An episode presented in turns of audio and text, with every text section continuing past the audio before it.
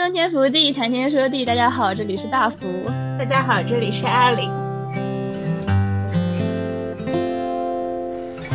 但是我们倒带，我们再往回倒，你就会发现，其实就是家里人在支持他去做自己，去支持他去能够。对社会的刻板印象和社会的规训说不是家里人给了他这样的力量，给了他爱，让他有自信，或者说是有能力、有勇气做出这样的一个决定。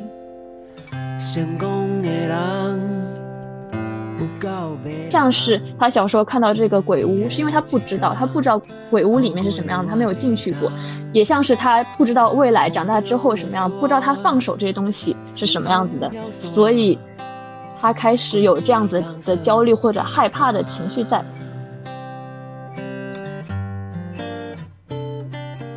很多人不能接受这个结局，但是我反而觉得这个结局才是《俗女养成记》的俗女。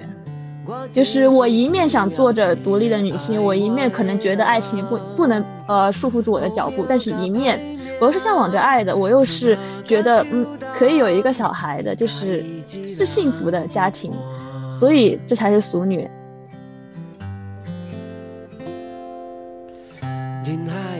他这个第二届的答卷其实写的很好的一点就是，对我是要做一个独立的女性，但是我的视角肯定还是会回归到父权制价值观的，因为这就是我们生长的环境，这个历史洪流的这个常态。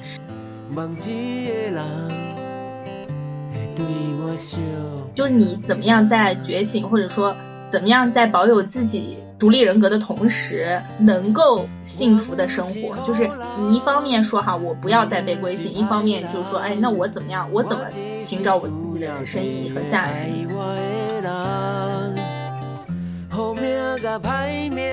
这部剧确实是展现了说你一直在拉扯嘛，就是前一秒你走出去，我要做个英雄了，我要做一个。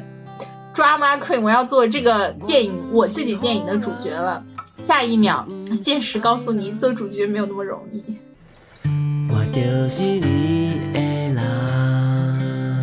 其实《苏女养成记》想聊了蛮久了。正好我们今天要把《执念清除师》拿出来讲一讲，所以我又想到了我们美丽的祖国宝岛台湾，我就把《俗女养成记》拿出来看完了嘛，觉得还蛮有趣的这部剧，以及我现在就是对台湾真的非常向往，我想说这是一个人杰地灵的风水宝地啊。这么说的话，其实我在台湾当年考的 SAT 是。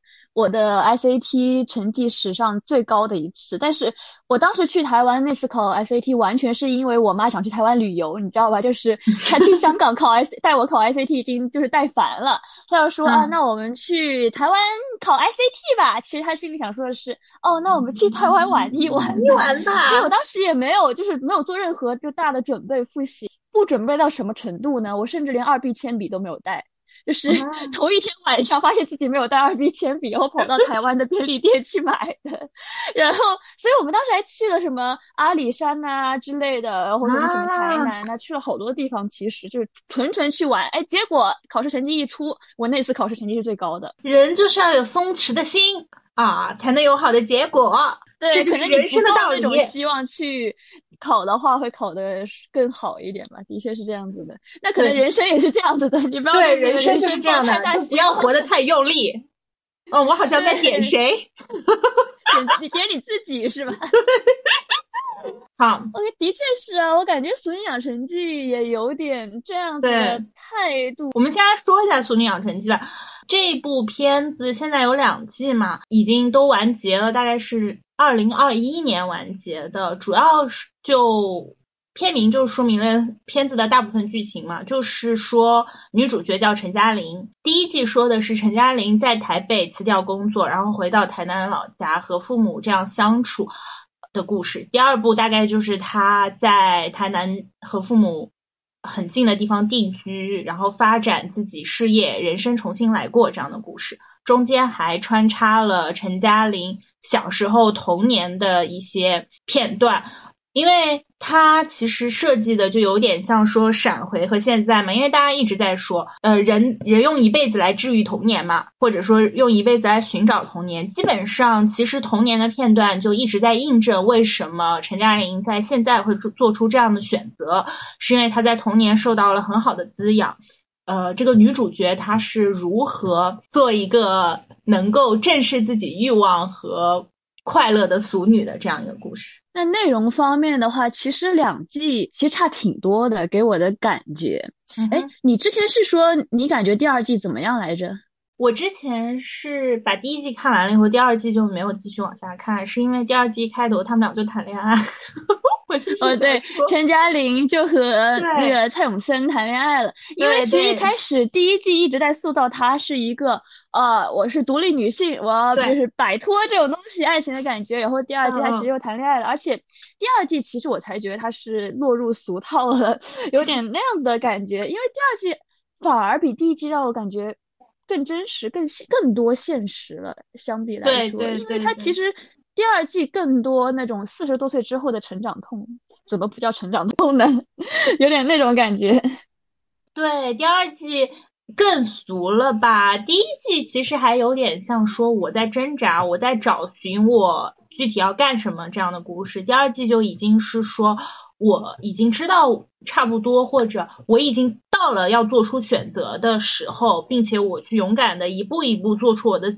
自己的选择，在婚姻方面，在两性方面，在家庭方面，在事业方面、房产方面、财务方面，都是说女主角她怎么样做一个俗女。所以说我第二季一开始没有看下去嘛，因为第一季的时候觉得，嗯。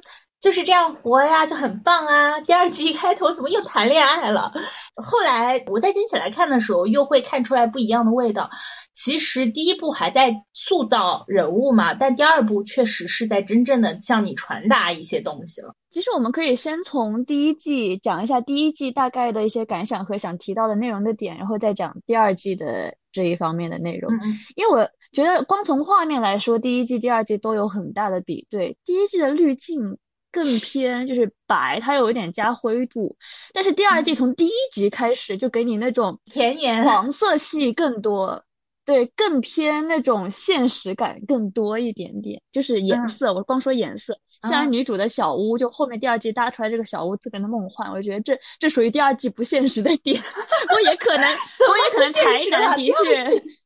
第二季我本身看了第一集就没有继续往下看的原因，就是我以为第二季是着重要描写女主怎么搭小屋，结果哎没两下小屋就搭完了，我好难过呀！我以为应该是一整季都在搭小屋这个过程，就像托斯卡纳艳阳下嘛，一整个电影都是女主角装修房子，然后再经历一些事，然后再继续装修房子，一直到最后电影的结尾是女主角在装修好的房子请大家一起吃饭，我以为是这样一个。结构结果第二季哎两下就装修完了，我想说怎么回事？我们不应该说每一个物件都代表不一样的意思，每个物件都和人物情节联系起来吗？结果没有。那我们先从第一季开始说起吧。其实第一季很多人把它拿来跟《请回答》系列做对比，因为第一季的这种回忆过去的场景其实很有，就能让我们也对过去产生那种共鸣嘛，就是小时候的一些点。对，怎么说呢？也有一些相似的感觉吧。然后我就觉得，第一季的确能让你回忆到很多童年的片段。但我其实印象更深的，其实是对人物的塑造嘛。其实就这部剧，确实是真的是没坏人，就每一个人好像都很好，每个人都没有做什么坏事。嗯，爷爷奶奶、爸爸妈妈还有弟弟都是很好的人嘛。然后我就想到了，我就想说。呃，网上之前有传的很火的一段话嘛，叫“普通人的一生”。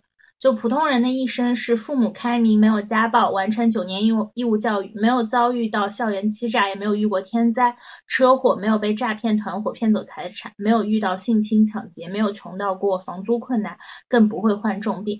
恰好身在城市，会用智能手机，没事打打游戏，追追剧，这辈子没做过坏事。如果可能。还会有一个恰好够爱的人，就说当时这段话有名，是因为就是很多人说这是普通的人的一生，但其实这是这是非常遥不可及的幻梦。但陈嘉玲就是有这样幻梦的一生，她其实是有非常好的一生，真的没有做没有什么大错，也没有什么不好的人。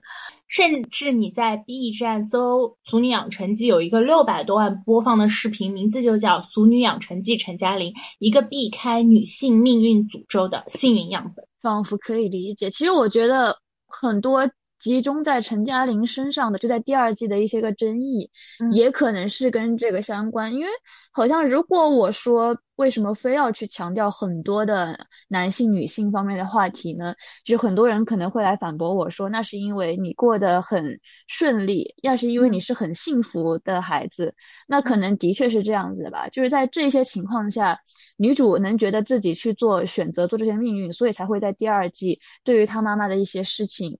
是那样的态度。不过我们等会再谈到第二季的时候，我想再就是我们可以讲这一段。然后第一季的话，就是的确像阿林刚才说过，陈嘉玲是一个怎么说呢？普通、普通且幸福的这样子的人，但是也同时，我觉得他是一个现实 洪荒中像我们一样，也这就经历了很多痛苦和焦虑的人。因为就像是我们上一期讲。呃，知识付费，我们讲很多，我们可能有这些焦虑，推着我们向前。那陈嘉玲也是这样，她是一直被推着向前的，甚至她一开始就是跟她这个前未婚夫，就为什么要结婚这个事情，也是因为她被推着向前，她是就是受到了大学这个前男友结婚的刺激，然后就喝醉了酒，然后就说啊，我也要幸，她其实给人的感觉就是啊，我也要幸福，我也可以结婚，所以她突然就是跪倒在她这个前。未婚夫的面前说：“呃，我们结婚吧。”其实他求的婚嘛，给人感觉他其就是在被就是身旁的所有人被这个社会大环境在推着往前，就以及他其实对于他这个老板也很不满意了嘛。就他老板找小三这件事情，他有很多苦，他不会说，他也不会说我辞职。但是因为辞职这件事情，对于我们来说，对于他来说，也都是一个很大的决定。我们无法简单的说出像我们之前录的一期说出的这种半农半 X 生活，对我们没没有办法做出这样子的决定，的确也是这样子的。对啊，他普通且幸福，但是他我感觉他也受着普通人的这些个焦虑。然后我那天又看到一句话，我觉得还挺有意思的：抑郁是因为活在过去，焦虑是因为活在未来。但是我们如何活在当下呢？他一直在考虑未来，考虑可能一直在想啊，那我是不是要结婚？是不是要做什么样的决定？或者可能决定不结婚之类的。但是如何活在当下呢？可能他当时买了那间房子，给我的感觉就是活在了当下。嗯，不知道哎，可能是因为我觉得女主角真的很抓马吗？所以我我，而且他又和童年的很多片段在一起穿插，我还是觉得第一季。给我的感觉还是没有那么焦虑，更梦幻一点是吗？对，我还是觉得是很梦幻的，我还是觉得充斥着台湾的氛围。是他确实在这个公司干着干着就走了嘛？但其实说白了，他走的时候那场戏，仍然还是比我们要勇敢和坚定啊！就是比如说，我们哪怕讨厌老板，也不会也不会在走的时候破口大骂，对吧？就，但是他那个时候其实已经破罐子破摔，就当你发生了这样子的事情，已经把你 rush 到前面去了，那你这个时候该怎么样呢？嗯，也是，也是。但是他在前男友婚礼上也很发疯啊！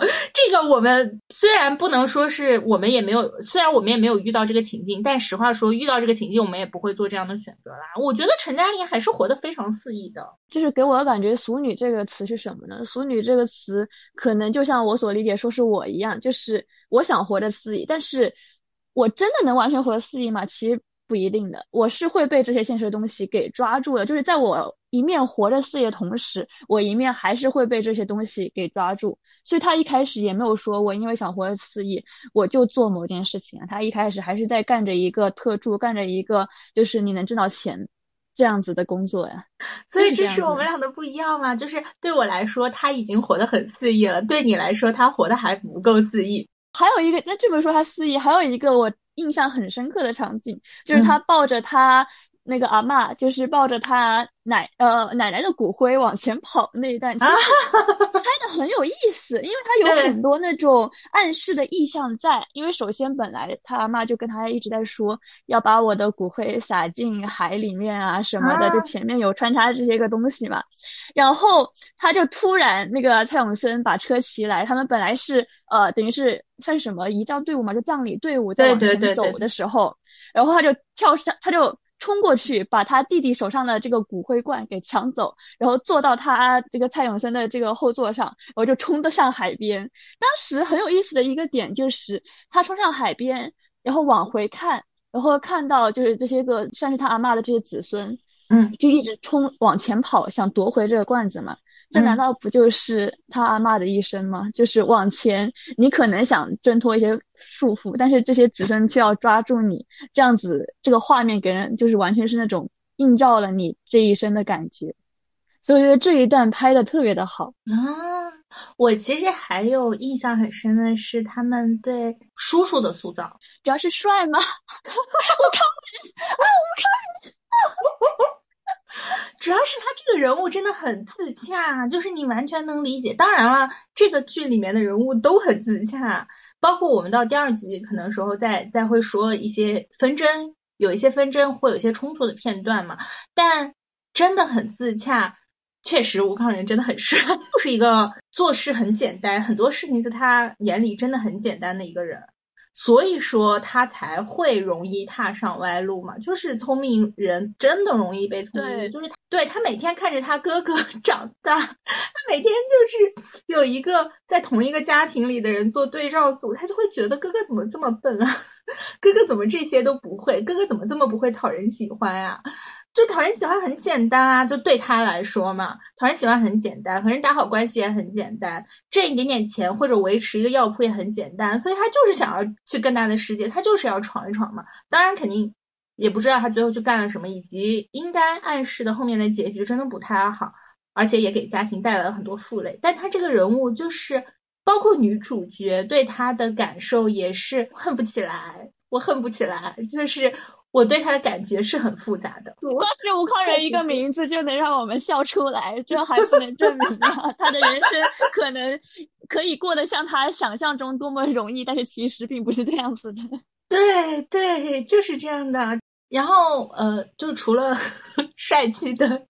舅舅，还有一个很有意思的就是姑姑嘛。你不觉得很多时候在影视剧里面都会出现一个主人公的小姨吗？就是一个非常酷的小姨，或者非常酷的姑姑。她基本上是一个冲破束缚，然后去找到自己人生的上一代的小代表，就是这样的一个小姨的存在，就是。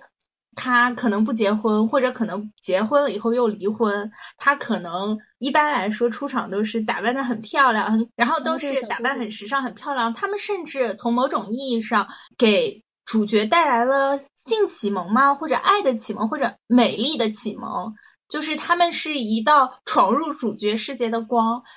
舅舅和姑姑都是让主角的人生观或女主陈嘉玲有一点点改变。就是说，哦，原来可以人可以这么活，哦，原来你可以这样。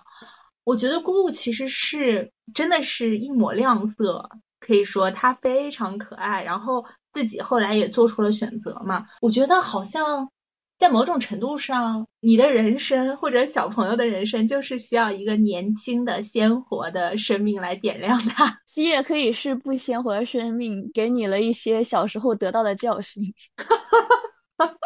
这也太难过了吧！我只能说这个，所以不一定非得是鲜活。但是我觉得，对他姑姑这段，他小姑姑这段故事放的位置也很好，就是他其实是最开始的，对，很早就放在很早嘛。因为一开始你要塑造陈嘉玲这个形象，她是如何是一个俗女，她如何一直强调自己要是一个独立的女性，所以她才产生这些焦虑嘛。就是因为她的姑姑在可能在很小的时候就给了她这样子的意向，就是我可以选择不结婚。对，有这个选择，他的姑姑从一开始就给了他这样子的选择的概念。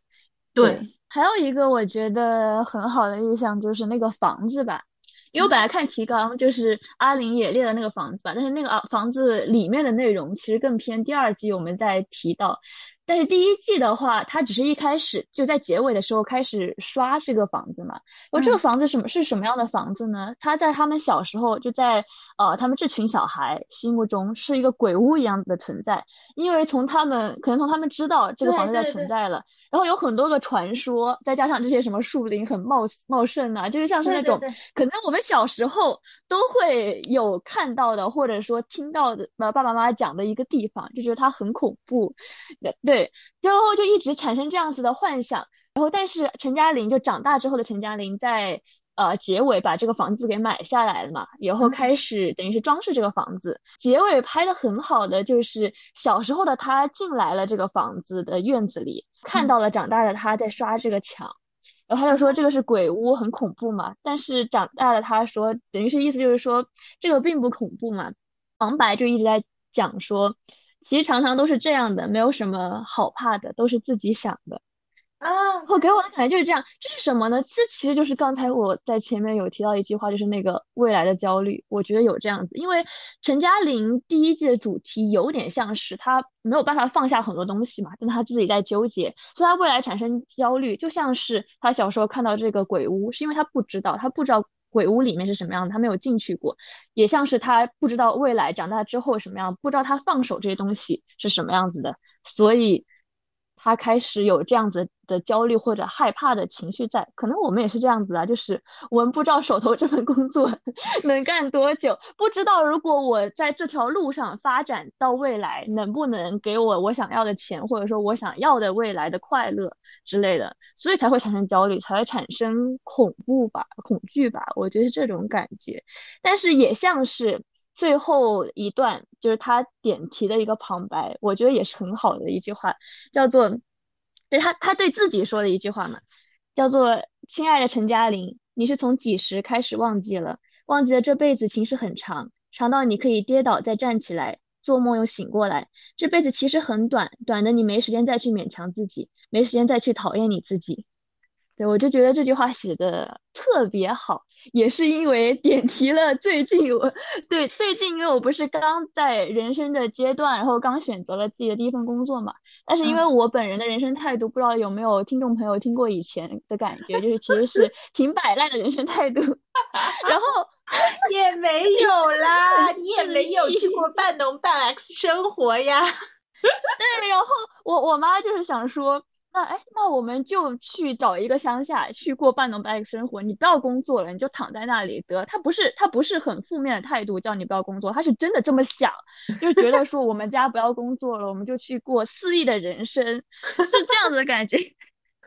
但是我觉得就是，嗯，怎么说呢？这辈子很长，对我可能对未来有焦虑，所以才产生呃这样子摆烂态态度。我觉得我们下期。或者下下期我们会讲工作相关，到时候可能再嗯详细细化讲这部分内容。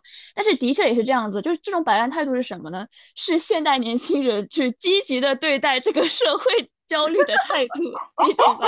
就是我后面总结出来摆烂到底是什么？为什么现在摆烂和丧那么流行？就有点这样子的感觉。所以对啊，就是人生很长，其实长到可以，即使未来这个路看不清，我也可以在未来的某一天跌倒了再站起来呗。反正很多思虑，对，讲的很好。这句话，就像是一呃，就像是一栋，就算呃当了鬼屋很久，也可以被修好了以后，有很多人想要的房子一样。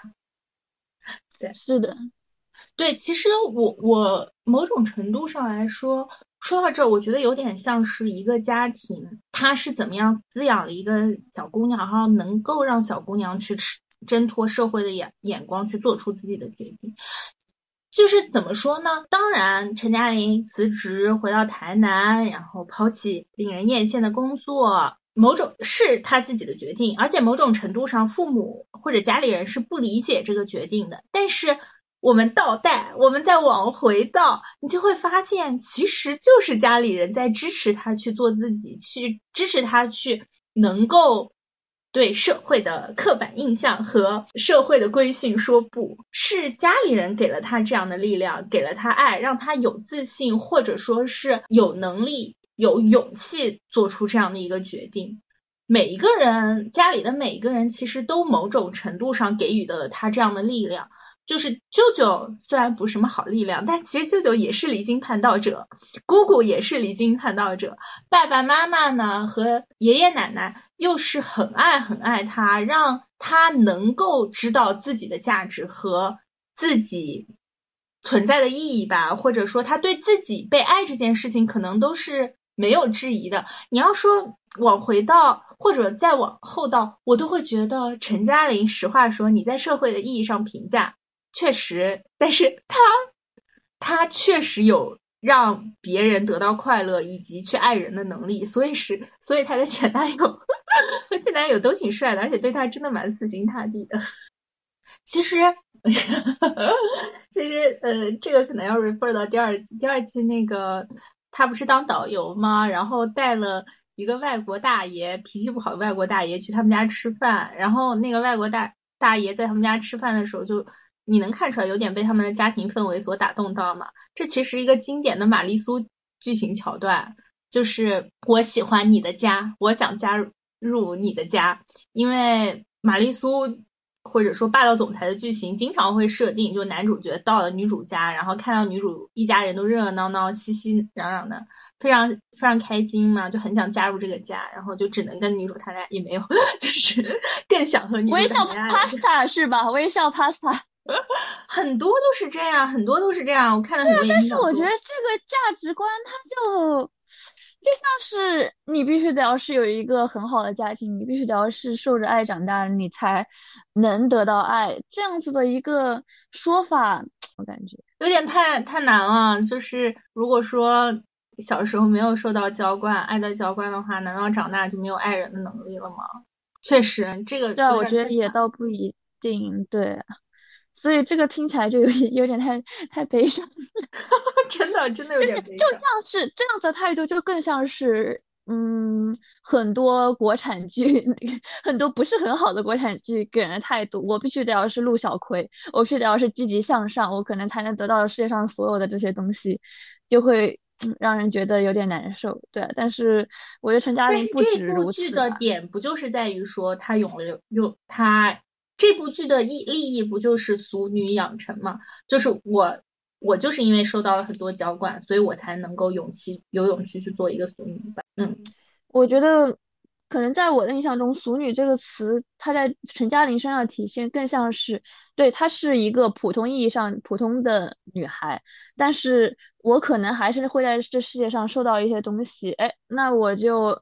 我就俗了，我就摆烂了。我可能在，就是我可能想去做独立的人女人，但是我又受着爱的这样子的禁锢，所以她最后在第二季结尾跟蔡永森就在一起，她不是也怀上孩子了嘛？就很多人是不能接受这个，呃，我我们正好过渡到第二季吧，就很多人不能接受这个结局，但是我反而觉得这个结局才是《俗女养成记》的俗女。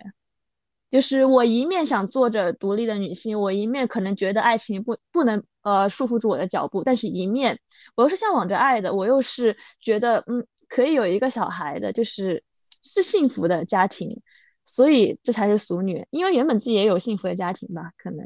嗯，就是有这种纠葛在，就还是而不是完全的一个。因为我觉得第二季也是，它表达了很多人的复杂面，就是很多人对第二季有很多争议的评价嘛，就是类类似于可能认为，呃，老爸的人设崩塌了。有人说，因为他其实对于女主来说是一个很好的老爸嘛，从第一季他上也有体现，但是第二季的时候他是有对于出轨来说擦边的行为这样子的事情存在嘛，很多人就说因为这一点看不下去，因为这一点。就觉得很难受，但是我觉得这个难受的矛盾点才是符合现实的真实，因为很多你喜欢的人，他可能背后里是会有出错的事情存在的，那有什么办法呢？对啊，还是还是更现实和复杂的真实，所以我觉得第二季更偏那种，嗯，浪漫和真实的交缠吧。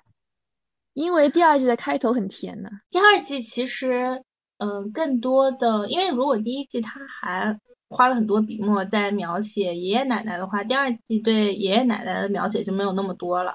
第二季很着重于说人和人之间的关系，人和人之间的对比，人和人之间的不同。嗯，我觉得第二季它，它你能发现，其实到后面。女儿和妈妈真的很像，而父亲和儿子又很像，因为他父亲有点洁癖感，就是有点这个纷争嘛。但儿子也是啊，弟弟也是，弟弟确实在这种情况下，呃，未婚夫哎来伦敦了，然后然后就然后就确实是有点出轨了嘛，弟弟也是。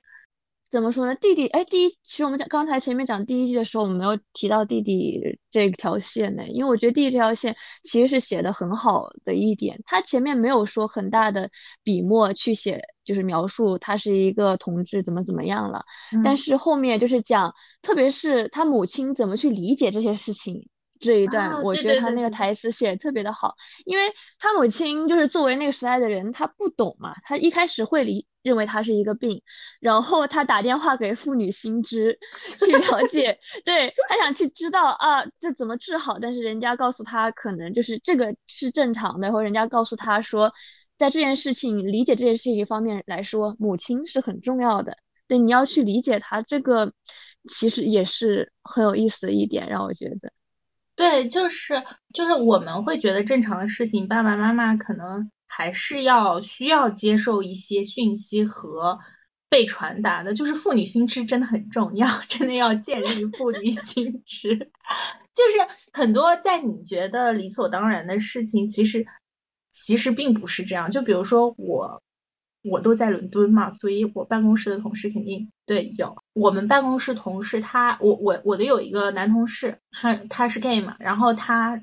最近准备找房子，然后他看中了一个还不错的房子，在跟我们说嘛，说这个房子哎还不错，这里也不错，那里也不错。然后呢，他特别提到了是 LGBT friendly，就是 LGBT 友好的。但是在我的心里，我就一开始就会觉得这可是在伦敦，就是怎怎么会这样呢？就是。怎么会会这么想？就是怎么会需要 LGBT 友好呢？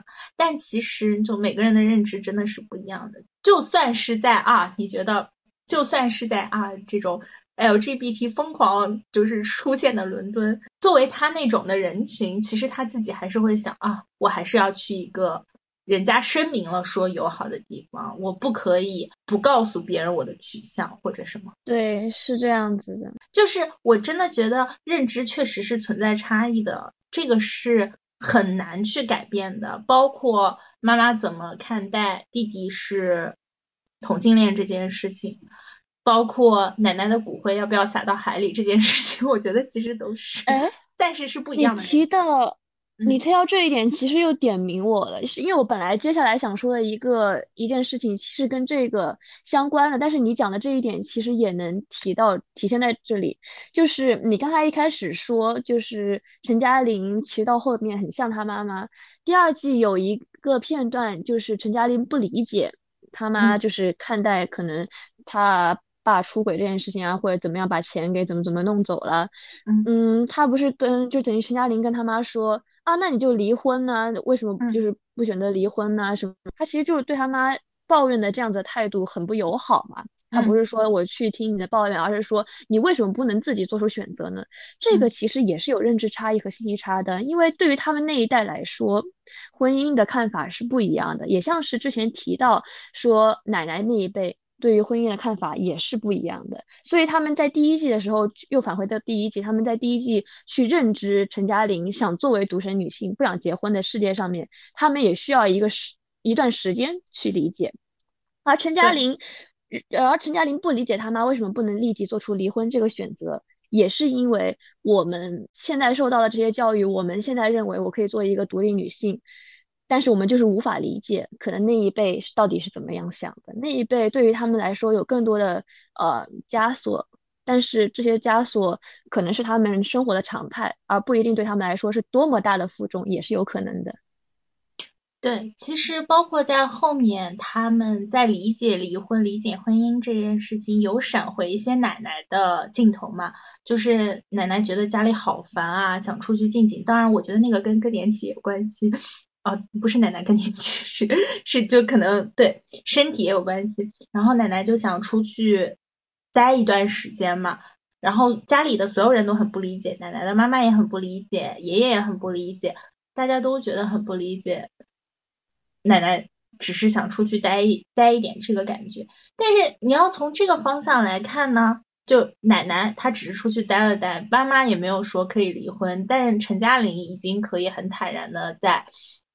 自己做决定要不要婚姻了，也算是一种进步吧。就他们其实从某种程度上来说，这三个女人真的很像，但是他们又在不同的时代里，确实是有不一样的选择权吧。不过，呃，我印象很深的是有一点哈，陈嘉玲在小时候来月经的那一段刻画的很细腻，就是我们可能都经历过，这怎么会这样？世界都要崩塌了！我第一次发现的时候，我就想说：天哪，这个事情我要是没有告诉我妈就好了。怎么什么什么意思？什么意思？你第一次来月经的是什么样的情况？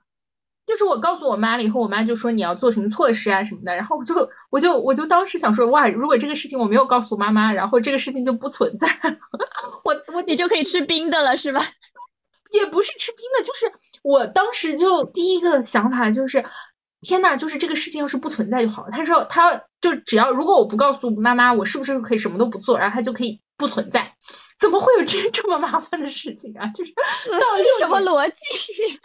我觉得你不告诉你妈，你你下个月也不会来流血了吗？难道？对 对对，我真的我真的大惊慌失措。我想说，怎么这么麻烦？怎么这么难受啊？就是怎么能一个月来一次？啊就是对这个事情的刻画。陈嘉玲不是来了月经，她就很难过嘛，就很烦，然后就问奶奶和妈妈说：“当女人就没有什么好处吗？”这时候就我们就要用一个网络流行语，就是此时的沉默震耳欲聋。就他们沉默了一会，说两个女性异口同声的说：“没有。”怎么这么惨？啊哎，那你是怎么觉得呢？当女人就没有任何的好处吗？啊，我觉得是有的。嗯，我其实也觉得是有的。我觉得我真的，我我真的能看到不一样的世界，因为因为我站的角度不一样，所以我真的能看到不一样的世界。我能看到更弱势的世界这件事情，我觉得很有趣。我觉得是让我人生经历很丰富的一部分。对，我觉得的确，就是很多人不都说嘛，女性其实更能同感，更能理解到很多东西，更能注意到一些细节。嗯，大家都是在说臭男人什么什么，为什么？那为什么当女人就是没有呃没有好的东西呢？那我觉得其实是有很多的。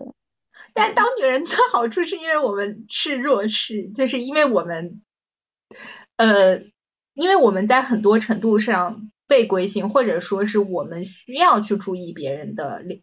脸色和感受，但我觉得也是可以的。就是反正我也过来了，然后对，然后我觉得我我能够理解很多人，嗯。但其实我是觉得怎么说呢？当人其实就是有很多痛苦。他当然其实有是有很多痛苦，但我其实可以理解。那那对，嗯，如果听到这一段就让你不舒服了，你可以理解为我就是一个从普通幸福中幸福家庭中生活出来的小孩，因为让我看到就是每个人是有自己的难处的，就我有我自己的难处，我妈有我妈的难处，我爸也有我爸的难处。对，一开始你可能会觉得啊，的确男性是有很多福利，但是怎么说呢？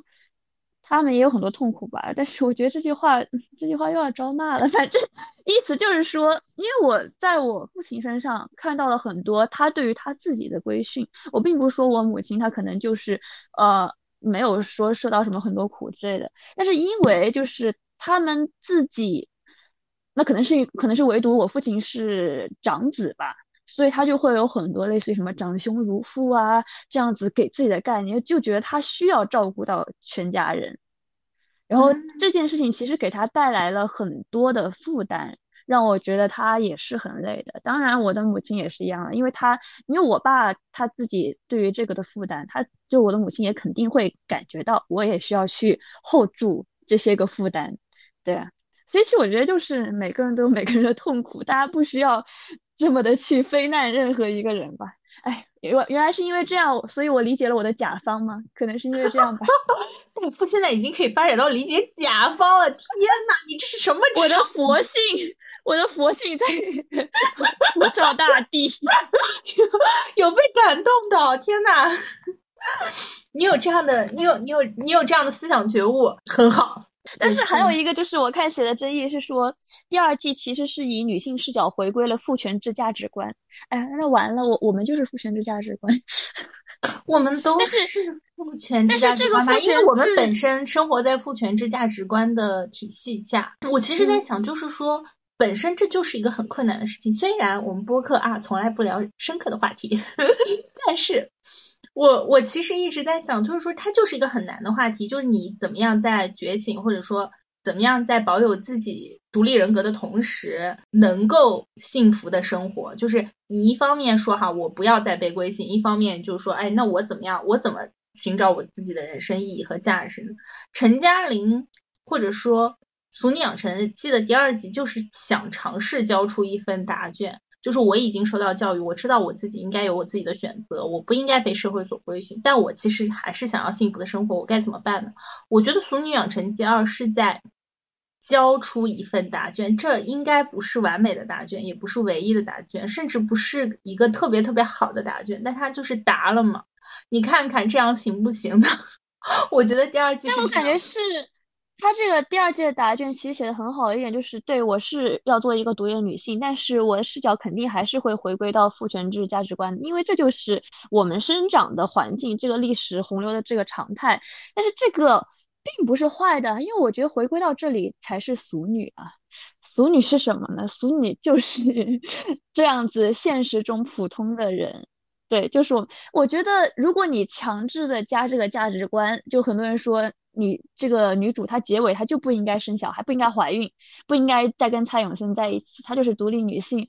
那我觉得，可是她爱呀，可是她也感受到了实实在在的幸福啊。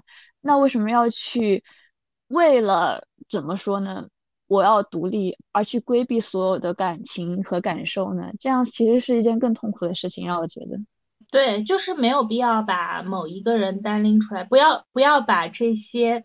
怎么说？树立榜样的责任落在每一个已经很辛苦的女孩子身上，让他们怎么样？让他们怎么样快乐就让他们怎么样吧。其实我让我想到波伏娃，因为之前我有一段时间，在我强烈的说，呃，女性主义就是怎么怎么样，我要是做独立女性的时候，给我的感觉就是啊，我不理解波伏娃这个人，他说，呃，我要做独立女性，他为什么会在就是那个谁萨特，在他发生这样那样的事情的时候，他自己还是感到难受的。对他，他其实他不是说他自己感到难受嘛？那我觉得，对啊，他说我们是开放式关系，但是。开放式关系这个东西，你也是会产生感情的。你只要对一个人产生感情，就是会有占有欲的。结婚了，如果痛苦了，那我们再离婚呗。怎么说呢？未来路还很长，你可以跌倒再爬起来。哦，又扣第一季的 结尾了，就是这种感觉。对，扣到这个结尾，我还是在想说这个房子，我真的就是觉得，呃，其实第二季和第一季就有点像说我们的主场景。从家里的老房子面面渐渐迁移到新房子嘛？对，房子这个房子你很喜欢，我超爱。第一季的房子就很好，他们第一季的房子本身就有一个庭院，基本上是所有事情发生的主场景，就可以看到花开花落，可以看到下雨，可以看到天上乌云。第二季的房子就更美了，第二季的房子是。鬼屋改建的嘛，就是你可以看到它有以前房子的痕迹，它又有很光窗明几净的中台，一整个大房子上面再加一个小错层，我超爱，这就是台湾生活吗？我来了呀！台南、台南、台北也没办法这样子，可能其实你去云南开始，我来了呀！台南、台北到台南给人的感觉也很短呀，也很近啊，就因为很小。对呀，就是也很近呀，也没有关系啊。我就是开车一会就能到吧。这个故事还是告诉我们什么的？人要搬离城市。我我其实觉得就是没有办法，就是你就是要有个小花园，很多事情才能开始，很多美好才能发生，你才可以，你就是要有一个秋千，你才可以。荡在空中的时候，感受到你和这个世界的链接。对，上两个星期我去荡秋千啦，跟小朋友排队，然后坐在秋千上不下来。哎，是我。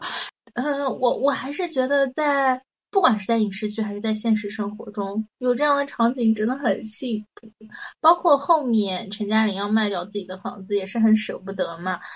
他想要争取掉。争取到自己的房子回来的时候，他和蔡永森说：“我觉得我很难过，要卖掉我这个房子。我看到那对夫妻来我的房子看的时候，就觉得不爽，是因为我觉得这是我们的家，是我们两个人的家。我觉得这一段也很感人。蔡永森很甜啊，你知道吗？”就是也有好几个很有趣的片段，不知道你有没有注意到？可能是因为我第一季和第二季连着看的，有很多呼应的片段。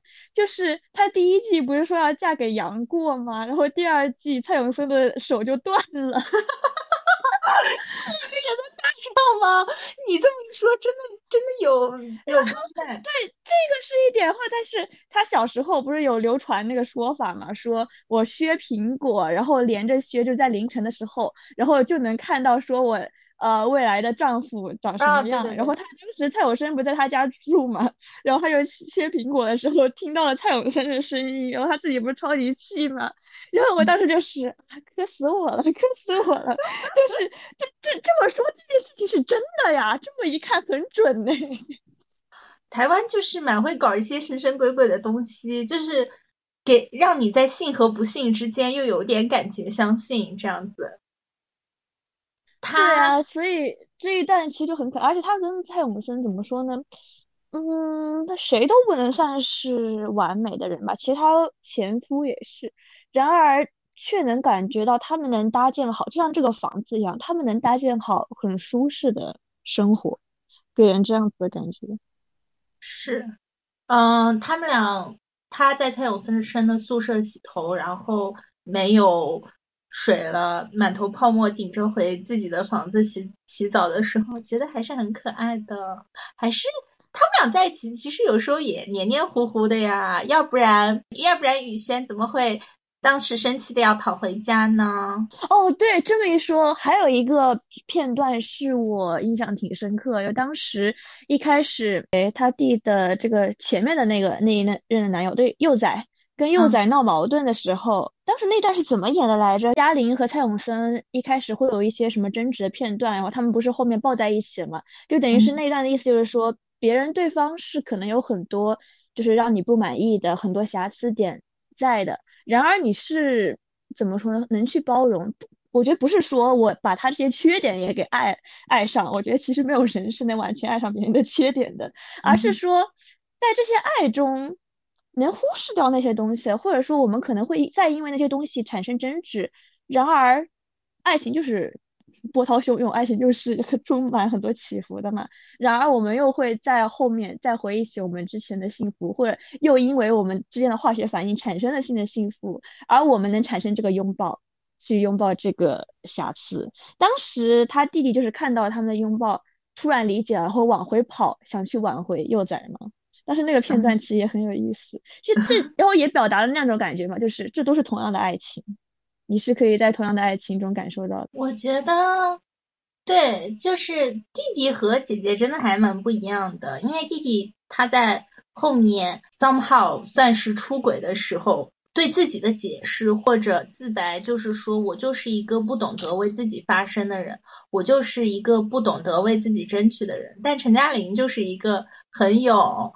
很懂得为自己争取，知道要为自己发声的人，他们俩其实性格也蛮不一样的，而且其实就某种程度上继承了双方父母的性格，而不是双方，就是他们自己的父母的性格嘛。弟弟就是一个软绵绵的、黏糊糊的，别人说你这么着，他就会很容易心软的人。但陈嘉玲其实还是一个蛮坚决的人，骨子里是一个蛮坚决。蛮知道自己要做什么，在某种程度上的人，对待求婚态度也是一样的。他和他弟不是在那里拳击哦，说什么啊，我们绝不妥协。结果他弟 就推上推上了妥协了那样子的感觉，他弟就接受对，但是后面那个很好笑，就是在第一季结尾的时候很好笑，就是呃，当时是安排了求婚惊喜嘛。幼崽给他弟弟安排了求婚惊喜，然后他弟看着他姐说，意思是天呐，姐夫要向你求婚了，蔡永森要向你求婚了。然后他姐姐当时就是开始互相看，他们俩互相看，然后幼崽跪下了以后。弟弟就发现是给弟弟求婚嘛，陈嘉玲在后面大拍胸脯啊，幸好没有啊，幸好幸好不是我，幸好不是我要结婚，对，幸好不是我要结婚。那他他在他在第二季的结尾呢，又是自己去求婚，怎么说呢？结婚、求婚、生孩子不生孩子都是自己的选择吧。其实第二季更多的是想说，我就是做一个俗女了，我就是愿意去结婚，并且是我自己愿意落入。就是愿意落入这个俗套了，对我就是愿意落入爱情和婚姻和幸福的陷阱了，那怎么办呢？我也不能出家呀。人生解法呢，对吧？对，没有什么好的人生解法，但这就是我陈嘉玲的人生解法了。嗯，这句话说的很好，但是我感觉从这些女性的身上也看到了很多，就是呃，自己妈妈或自己外婆。的感觉，而且还挺有意思的，就是不知道你记不记得有一个片段，就是呃，陈嘉玲去上补习班很远嘛，然后她妈妈就偷偷跟在她后面。我妈前几天还在说，就是我上初中的时候是要自己坐公交车，因为我小学是很近嘛，就在家楼下。但是初中的时候我是要自己坐公交车去上学的。她说你绝对不知道，你第一次去初上初中坐公交车的时候，我一路跟在你后面。然后他真的是一路偷偷跟踪我，然后到学校，但是我真的一点都不知道。当时这个片段里面，就是妈妈不也是吗？一路偷偷跟踪着呃陈嘉玲，然后后来陈嘉玲坐过站了，然后妈妈把他给抓住的那个片段也很有意思。对，妈妈确实，我不知道从某种程度上来看，这个家庭好像更溺爱陈嘉，就是妈妈嘛，希望对对弟弟的描写就没有那么多了。可能他跟弟弟的年龄还是有点差吧，对他们俩年龄还是差蛮大的。就弟弟刚出生的时候，感觉陈嘉玲已经有点大了。嗯，后面一段相当于是三个女人都坐着车出逃了嘛，这段也很真实。你知道，如果放在哪剧里面，就他们可能都把老公杀了，然后开着车逃去加勒福尼亚，你知道吗？一路杀人这种感觉，但放在很现实的情境里，就是好，我们开着车，好，我们去了一个旅游景点，大家都在玩手机。好，我们去爬山，结果两个人只是在捣鼓，希望爸爸能看见他。其实还是有一些小心机。好，我们去一个旅馆，很尴尬，又是订的情侣旅馆。这部剧确实是展现了说你一直在拉扯嘛，就是前一秒你走出去，我要做个英雄了，我要做一个 drama queen，我要做这个电影我自己电影的主角了。下一秒。现实告诉你，做主角没有那么容易。然后最后我想提一下，就是我最近看的《俗女养成记》，还有《执念清除师》，甚至包括之前的《想见你》，因为我看的台剧也不多嘛。然后给我的感觉，台湾人还是很快乐啊，就是，嗯。执念清除师里面，爸爸就一直在失败嘛，一直做生意，一直失败。呃，如此可爱的我们里面还是有高考压力的，他们还是要看一些成绩单的感觉。但陈嘉玲的年少的时候，我就觉得她成绩不好也可以活得理直气壮，你知道吗？我觉得这种是让我很羡慕的。包括执念清除师，成绩不好也活得理直气壮，包括。想见你的爸妈，哎，想见你里面的弟弟成绩也非常不好，但活得也很理直气壮呀。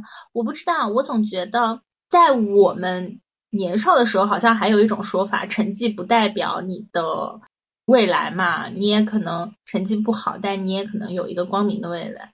但是现在好像变成了成绩好也没有 光明的未来。